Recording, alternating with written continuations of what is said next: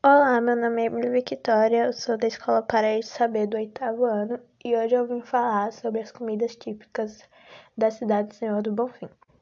Acarajé.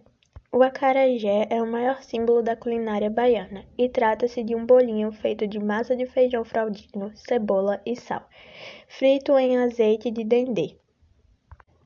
Moqueca. A moqueca é um prato típico de origem africana. Na Bahia, a moqueca tem como ingrediente principal o dendê, quase sempre preparada com frutos do mar dos mais variados. Abará.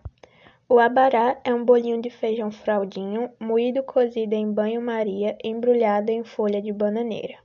É um prato típico da culinária da África e da cozinha baiana. O mucuzá, também conhecido como canjica em outras regiões, é de origem africana e tanto a receita no nome, mucuzá, significa milho cozido em kibundu. Tem como ingredientes principais o milho, leite, açúcar, canela e a, e a manteiga.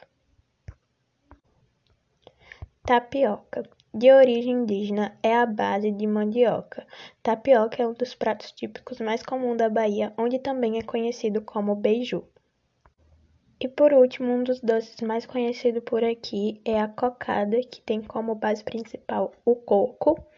E existem vários tipos de alimento que pode fazer com esse sabor, como picolé, sorvete, bolo e entre outros.